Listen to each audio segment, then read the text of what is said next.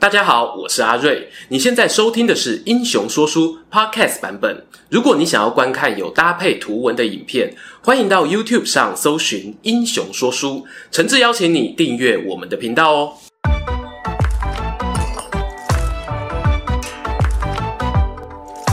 Hello，英雄说书的观众朋友，你们好，我是说书人阿瑞，替大家带来精彩的英雄故事。信浓山有雨，甲斐虎下山。上一回影片，我们聊到日本战国的甲斐之虎武田信玄，以甲州为根据地啊，冲进烽火乱世，不仅呢在群雄林立的信浓国杀出一片血路，还挺进川中岛地区，与宿敌上杉谦信展开连五拉五的精彩对决。没看过的朋友啊，可以参考一下我们左上角资讯卡。今天的影片呢，将会为大家介绍信玄公的性格与经营领地的特色，时空也会接着川中岛对峙结束后的武田家发展情势。看他如何一步一步变成让四周大名敬畏的存在，包括那一场呢，让德川家康啊想来都会做噩梦的三方原之战，准备好了吗？故事接着往下说。要了解武田信玄这人性格啊，最有名的线索呢，大概就是他军队旗帜上写着“急如风，徐如林，侵略如火，不动如山”这几句话。相信呢，很多观众都知道哦，这是出自于信玄的心爱读物《孙子兵法》，相传是他期许自己达到的用兵境界，面对不同情境啊，都能够快速正确的去应对。某种程度上呢，信玄也确实做到了。譬如之前提到对战村上义亲、上杉谦信时，他都都能够因地因人制宜，选择适合的战术。然而，与一般武将形象不同的是呢，信玄更多了一份儒将的气息。因为他的阅读兴趣啊，不仅仅限于兵法书。由于家庭背景的关系，受过良好教育，本人又很勤学，文化修养很高啊，能够写汉诗，还留下了不少名句。好比像“人有学问，犹如木有枝叶”。他也曾经呢，从京都邀请贵族前来贾府，举办创作和歌的联歌会。此外，武田信玄呢，对佛法有一定的研究哦。自从一五五九年出家以来呢，生活中啊，会身穿袈裟，胸戴念珠。打扮做僧侣模样，动静之间呢，彼此交融啊，造就了专属武田信玄的个人特质。而根据武田家臣的一些言谈记录啊，他们也认同信玄呢拥有很强的人格感召与领袖魅力，并且呢极为重视人才的培养与教育。他曾经说过啊，人就是城，人就是石墙，人就是护城河。意思是呢，比起城堡啊、箭塔等等硬体建设呢，下达命令的人哦，才是影响胜负的关键。这话不是打打嘴炮而已哦。信玄本人不像其他战国大名，经常住在戒备森严的城堡中，而是选择呢生活在防御工事稍微简陋的贾府居馆里面。他宁可呢把更多的时间与精力花在积极选拔与培养人才，这让啊武田家旗下呢能人辈出，男子团体有多到数不完啦。最著名的呢有武田四天王，分别是赤备队长山县昌景。鬼美浓马场幸村、桃弹镇高坂昌信、真副将内藤昌丰。另外呢，还有像是武田二十四将的说法，那名单啊跟农历节气一样多啦，我就不一一唱名了。在我想象中呢，热爱学问的武田信玄与他的臣子们哦，彼此间啊应该会经常讨论兵法战略。因此，到了江户时代初期啊，虽然战国已经走入历史。但武田遗臣的后代还特别去拜访向山本勘助的徒弟学兵法，拜访马场幸村的徒弟学工程，并且收集一些旧文整理成《甲阳军鉴》，作为所谓甲州流的兵法教科书。有武田信玄的明星光环加持呢，吸引了很多武士，甚至连藩主大名啊都趋之若鹜去学习，成为一时的显学啊。人才啊一旦足够吼，就有能力开始变经济了。由于甲斐信浓境内呢。都有金山矿脉，武田家的财政，有很大一部分来自于金矿的开采。信玄呢，使用改良的灰吹法进行冶炼，铸造出呢所谓甲州金，无论是品质或产量啊，都是上等，是供应武田军团连年征战的重要财源。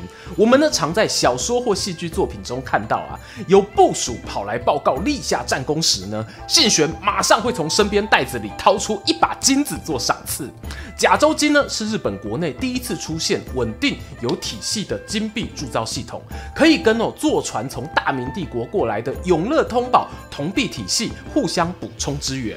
而且后来呢，甲州系统啊也被德川幕府给继承，发扬光大，形成了大判、小判等新流通的金银币。再加上呢，前一集聊过的信玄啊，认真种田，发展内政，不断的厚植国力啊，这让他有了足够的余裕向外争霸，扩张领地。孙子兵法谋攻篇提到啊，知彼知己，百战不殆。身为孙武头号铁粉的信玄呢，当然啊要好好遵循偶像的指引。为了搜集对手资讯，信玄呢至少准备了三个重要的情报网。第一呢，是他亲自组织了一个名叫“三者”的忍者集团，负责谍报、谋略、监视等工作，就像现代国家中的情报单位。集团成员呢，经常啊会 cosplay 成各种不同职业的人，好比僧侣啊、商人啦、潜入敌方城池，记录城内粮草与兵力多寡，甚至啊是军队移动的方向等等。光这样哦还不够。第二条情报来源是呢，信玄命令部下信浓望月城城主的老婆望月千代女去筹备一个名为“行走巫女”的秘密组织。由于望月家呢有甲贺流忍者的背景，千代女啊原本就受过忍者相关的侦查和破坏训练，她将这些技能呢传授给以女性为主的组织成员，再以巫女的身份啊做包装，前往全国各地啊，借着平常呢在街头巷尾替人民祈福消灾占卜的过程中，收集到许多珍贵情报，最后统一送往总部，让信玄做决策。第三条情报来源呢，是我们上集影片提到策反专家真田信隆，他作为信玄的家臣，本身呢也与一个名叫出浦的忍者集团有密切的关系，让他在说服信隆国城主的过程中无往不利、啊。由于信玄跟忍者的关系如此之深，以至于呢，到了江户时代，很多兵书和忍者书都直接提到哦，他们的师承呢是来自某某曾经从属于武田家的资深忍者。这当然不排除有些鱼目混珠的冒牌货啦。可是呢，也恰恰看出哦，武田信玄重视情报这件事情带给社会大众很深的印象。他往往呢在战前做好万全的准备，不一定啊追求在战场上打败敌人，透过一些敌。后工作达到不战而胜也很好，这些呢都得靠着精准的情报网才能做到。除了情报战以外，武田另一个著名的军事成就，大概啊就是他拥有传说中战国最强骑马军团赤备队了。这一点呢，其实啊，我们在真田幸村影片中啊有简短聊到，赤备呢指的啊就是红色装扮的精锐部队，而战国时代名气最响亮的，首推武田家家老范富虎昌所率领的赤备军团，他死后呢转交给弟弟山县昌景，同样啊在战场上活跃，替主公打下无数功劳。等到武田家覆灭后，这个传统啊则由真田幸村和德川的锦衣执政所继承，两者呢都和武田家啊有直接关系，真田阿公本身就是武田的家臣嘛，而锦衣执政的部队呢，不但接收了武田下属，还被家康哦指派要去学习武田的兵法。执政呢，后来手提红枪，率领赤备部队啊，立下赫赫战功，还赢得了锦衣赤鬼的外号。但是啊。听起来这么帅气的红色军团，其实呢也存在一些史学上的争议。根据早期常见的通说是呢，武田家靠着骑兵的速度四处冲锋陷阵，取得作战优势。然而近期呢已经有太多证据哦来挑战这种说法。比较常见的呢有三个疑问：其一是呢武田领地中的甲斐信浓都称不上是马匹蓄养的重点区域；其二呢是日本马无论在数量上或者体格上哦。都很难像欧洲骑士那样靠冲锋去突破敌人战线。最后一点则是呢，从假洋军舰和其他史料中有提到，武田家的军队编制是以步骑混合为主，有的说呢，三百一十人里配二十三名骑兵，也有说三十三人小队里呢配三名骑兵，骑兵的比例大致落在十分之一左右。哇，怎么这么少啊？难道武田骑兵强大的故事拢是假？我认为哦，倒也不用完全否定。虽然呢，骑兵的战力有受到后世小说的渲染夸大，可是，在武田与织田两家那一场最经典的对决长小河战中，织田方呢有特别准备了巨马栅栏来应敌，为的啊也是要制衡武田的骑兵队。某些学者推测呢，信玄当初运用骑兵的方式，很可能跟我们现在想象的有所不同，主要呢有两种情境。第一种呢，透过马匹的高机动性，把军令传递到庞大的步兵团中；第二种呢，利用马匹让步兵快速移动到敌军侧翼，接着呢，士兵们啊还是要跳下马来徒步作战。在武田信玄后来碾压德川家康的三方原之战中，也有使用到类似的技巧。至于这场战争又是如何引发呢？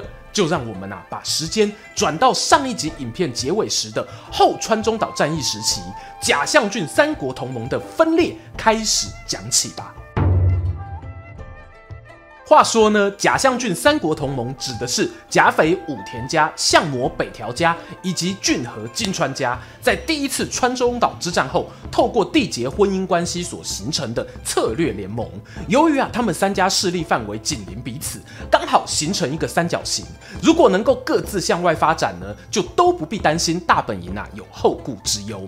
But 这样美好的蓝图，却因为第三次川中岛之战期间，武田领地周边的形势发生重大的变化，进而导致联盟出现裂痕。造成变化的事件呢，我们刚好啊也有拍过影片介绍，那便是让织田信长一炮而红的桶狭间奇袭战。信长在此战中啊，奇迹似的以寡击众，斩杀了金川家当主，同时也是武田信玄姐夫的金川义元。而义元的继承人金川世真，则欠缺父亲的霸气。野心勃勃的武田信玄呢，发觉哦，金川家内部露出破绽，竟然开始计划蚕食姐夫过世后留下来的土地，甚至啊，准备要跟之前敌对的织田家结盟。俗话说啊，时过沧桑，人走茶凉。乱世中呢，原本就很难有永远的朋友。如果站在道德制高点啊，去评论武田信玄的这个决定，我觉得未必有理。不过，若是从派系整合的角度思考呢，信玄跟金川的翻脸过程啊，确实有一些细节可以讨论。因为信玄要并吞金川家的最大障碍，其实就是出在他自己内部有抗议声音，而这个抗议的人呢，是他原本悉心培养来接班的嫡子武田义信。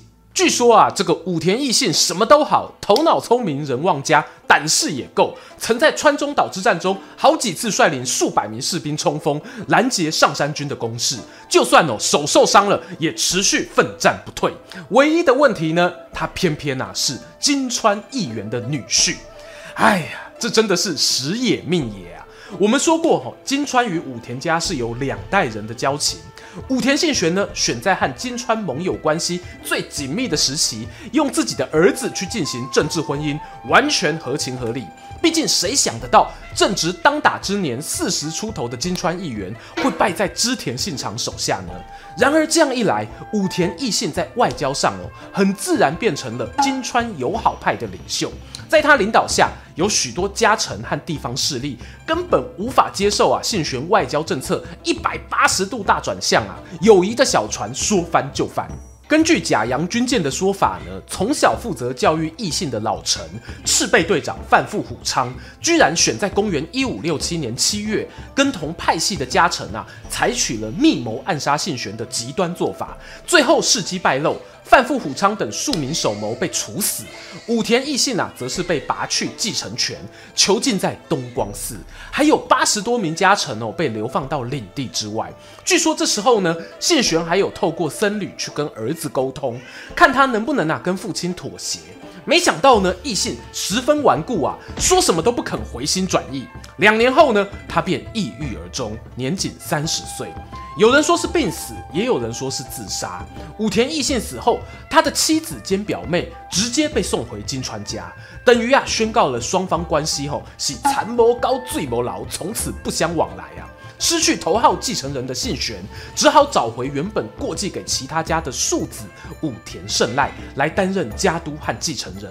说来也巧哦，这个胜赖呀，娶的是织田信长的养女，刚好啊也符合了当前局势下的外交政策。我们回头想想啊，信玄跟自己的父亲还有儿子，最后都是走到决裂分开这一步。某种程度上呢，也是他为了争夺天下所付出的代价吧。武田信玄呢，一方面是个冷酷无情的老爸，另一方面，他作为一国之主哦。破弃贾相郡三国同盟后，立刻就执行了预设的战略。当时呢，武田家已经把大部分北信农收入掌握之中，再往北啊，就是上杉谦信的大本营了。几次作战下来呢，信玄知道与谦信打下去有没完没了，是一条不归路。想要有效率的扩张呢，就得换成南进策略。于是他跟西南方的德川家康定下密约，双方协议瓜分金金川家的领地。公元一五六八年十二月，信玄公率领一万两千人大军入侵骏河，加上啊事先已经策反超过二十个将领，金川军呢不战而退，仅仅七天光景，武田军就打进了骏府城。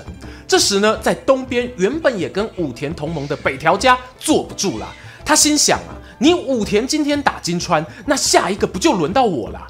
而且呢，说个小八卦哦，信玄大军要进城前呢，北条氏康啊嫁去金川家的女儿吓得半死，来不及带侍女，也没时间坐轿子，直接徒步逃出城池。这件事呢，惹火了氏康，他二话不说撕毁和武田的盟约，紧急派兵援助金川，并在隔年三月跟武田打了一仗，双方哦不分胜败。西边的德川家康呢，也依约出兵攻占金川的领地远江。然而呢，德川前脚刚进来呀，武田方后续为了扩大战果，军队呢跟着开拔进入远江。哎，这似乎跟当初讲好瓜分领土不太一样啊！远江不是留给我的战利品吗？家康啊，开始对这个新盟友失去信任。因此呢，等到武田信玄一撤兵，他就还以颜色，进军抢下郡府城，还迫使呢当时躲在远江挂川城的金川氏真开城投降。一代大名金川家就此走下历史舞台。由于德川家康的主动进攻，加上呢北条家的干扰，武田信玄虽然一度占领骏河，但始终哦无法稳定治理，而且拖得越久呢，周边势力啊越是虎视眈眈。扣掉北条德川不说，宿敌上杉家，还有呢把德川当做小弟养的织田家哦，也都在观察机会，想要对信玄出手。这样的处境呢，让他啊颇为焦虑。幸好，在公元一五七一年，又发生了一件改变外交局面的大事，那就是呢，北条氏康病逝。新的北条家领袖北条氏政在衡量利弊得失后，决定啊与武田重修旧好，让骏河这边的局面呢瞬间单纯。这样一来呢，最适合武田继续扩张的入口，就剩下相对弱小的德川家康了。关于信玄要攻击德川的动机啊，也是历史上诸多学者讨论的热门话题。我归纳一下啦，大概有三种说法。第一种比较单纯，称之为海港说，认为武田大本营呢处于内陆，希望哦透过骏河打通一个出海口，增加贸易交流的机会。第二种呢，则是传统上很常见的上洛说，简单讲啊，就是他想要进入京城呢，替将军足利一招分忧解劳。为什么将军自己不能处理事情呢？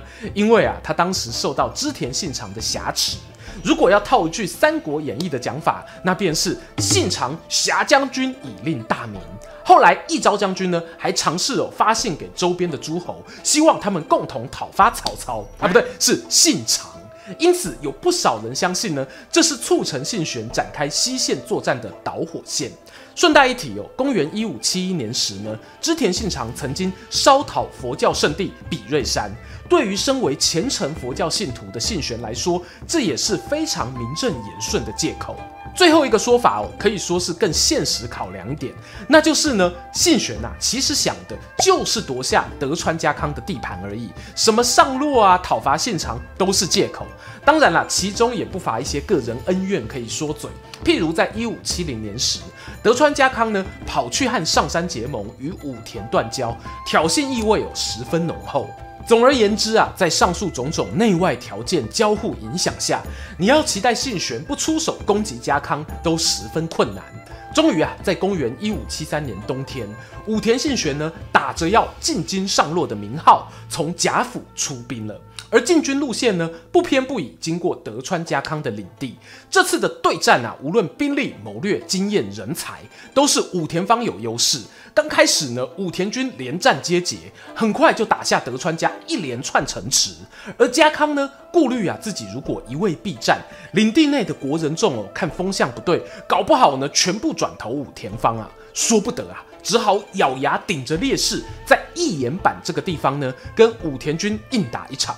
只不过刚开战呢，家康就决定撤退来保存实力，靠着东国第一猛将本多忠胜殿后，他顺利躲过追击。而武田军呢，没再跟你客气啊，立刻跟进，包围了仅剩一千出头兵力防守的二余城。这里的守军很顽强哦，足足坚守了两个月，一直到了最后被切断水源才投降。北远江也宣告落入武田之手。在这千钧一发之际，家康啊不断派人向常年收保护费的老大信长催救兵。殊不知啊，信长派来的援军一到，家康整个心都凉了。各位观众啊，三千人。补充一下吼，武田那一边呢，光本队就有超过两万人马，家康的总兵力呢，则在一万五千上下。三千援军到底够不够呢？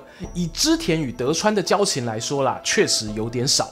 加上呢，负责带兵的也不是信长手下一线将领。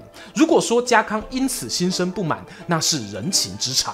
然而话说回来啊，织田老大这时候呢，其实正跟那些奉足利将军令旨展开包围进攻的大名，什么朝仓家、浅井家、本愿寺等等一大群敌人啊，打得焦头烂额，根本腾不出手脚帮忙啊。他甚至还曾写信叫家康啊，能拖就拖啊，尽量不要与信玄开战。在这种情况下，信长呢，还有派人支援，好像也不能太责怪他了。换个角度看啊，精准掌握机会的那一个人，恰恰便是武田信玄。他看准了织田分身法术，出手攻击德川家康哦，可以说是势在必得。我们呐，把镜头转回撤退后的家康这边，他先回到所在的滨松城。由于呢欠缺兵力优势，最稳当的方法应该是守城不出。但没想到武田信玄的军队啊，竟然放着敌军主堡不打，大摇大摆的从滨松城外通过，虚晃一圈，继续朝着西边德川的老家三河前进。观众朋友啊，心里一定都跟德川家康一样大喊：这不合逻辑呀！信玄这样长驱直入，难道就不怕我派兵扰乱背后，甚至是切断你的补给线吗？哎，还真的不怕哦！信玄的态度呢，摆明啊就是把家康当作是小孩呢，不放在眼里呀、是可忍，孰不可忍啊！据说年方三十的德川家康听到探子回报后，大吼一声：“卖熊公拎北是受该呢！”于是啊，决定率领大军倾巢而出。当然，这个说法是蛮有戏剧性的啦。后来也有人质疑说，我们家康很乖呢，他是个会忍耐、心思深沉的孩子，不应该这么冲动啊。因此呢，提出另一种说法，认为家康哦会带兵出城，是故意做给信长派来的援兵，还有信长本人看。为什么呢？表现自己是有努力阻挡武田进攻啊，只是力有未逮，否则挡都没挡，直接放着信玄兵马逛大街逛去织田的城池，搞不好还被责怪呢。当然，这么做呢，也可以展现出领主的自觉，让领民知道哦，我有捍卫土地的决心。不知道观众朋友觉得哪一种说法可能性比较高呢？无论如何啊，在公元一五七二年十二月二十二日，心意已决的德川家康力排众议，带着兵马出城，边走呢，心里可能还在思索：再怎么说啊，附近也是我家地盘啊。如果可以找个高地摆出阵势，然后趁着武田军没发现，从背后赏他一个夺命毒龙钻，搞不好啊，可以上演一场和桶狭间一样的奇迹呢。想着想着呢，家康好像就没那么绝望了。时间来到下午四点左右，德川与织田联合军行经到三方原附近的高地，差点没吓傻，竟然看见武田军摆好阵势在那边等着了。信玄呢，使用经典的鱼鳞阵，让大部队呢紧密结合，只在前方哦稍微突出。这也是呢他在短期决战爱用的阵法之一。面对意料之外的遭遇，家康啊，匆忙下令部队调整成 V 字往左右延伸的鹤翼之阵应战。武田一方呢，毫不含糊，先派出投石队丢石头挑衅。德川军的前锋还没有准备好，就被引诱深入战线。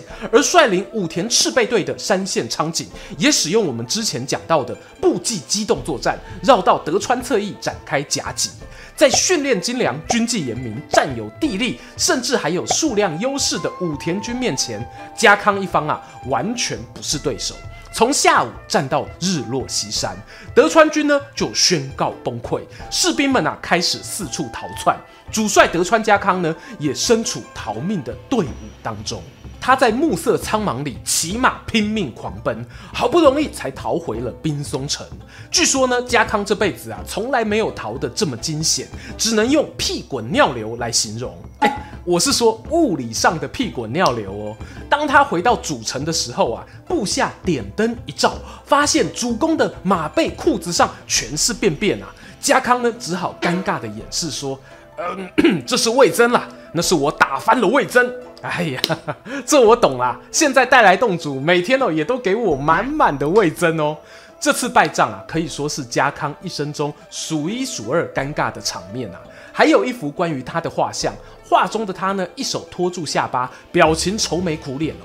就有人穿凿附会说，这是德川家康啊，为了让自己反省，特别请人画的自画像。虽然呢，后来哦有人提出反证，但我个人呢是还蛮喜欢那个八卦的版本。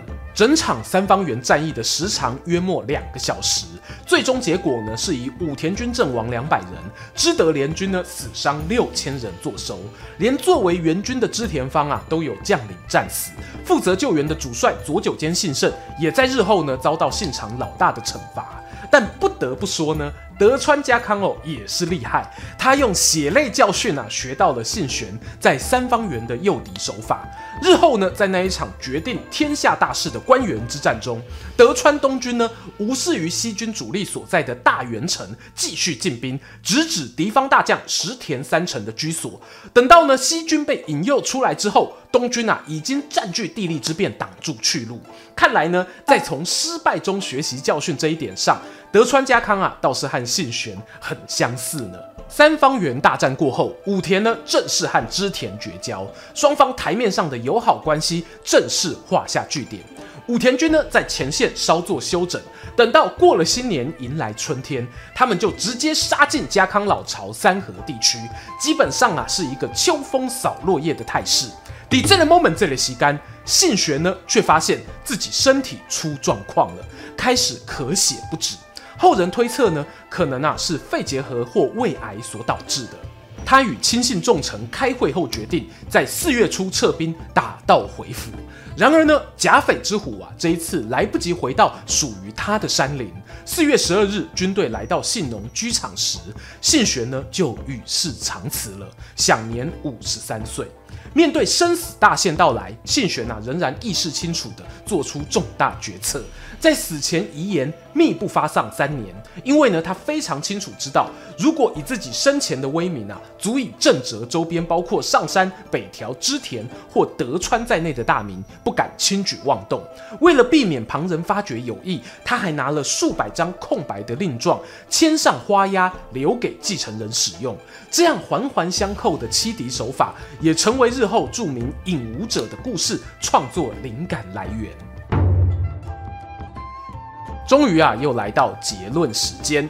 甲斐之虎呢，虽然最后没来得及完成上洛的梦想，但纵观武田信玄一生哦，可以发现，只要是被他设定为战略目标的地方，经过缜密计划和努力不懈，几乎都能顺利变成囊中物。信玄的全面才华不仅是作战方面，连内政外交谋略都十分杰出。在主政期间呢，将领土从一国约二十万担发展到八国一百二十万担规模。如果啊要列出战国时期三大名将或明君，我想呢信玄都会榜上有名。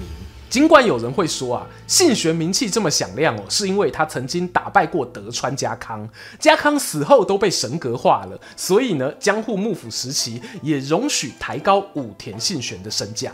这个说法呢，其实哦，颇有一点关羽是不是被高估的味道。然而，我们不妨也可以从战国同时期英雄对他的评价中寻找答案。譬如欧洲传教士弗洛伊斯写的日本史里面，直接引述呢，信玄啊是织田信长感到最棘手、最难对付，也是最害怕的敌人之一。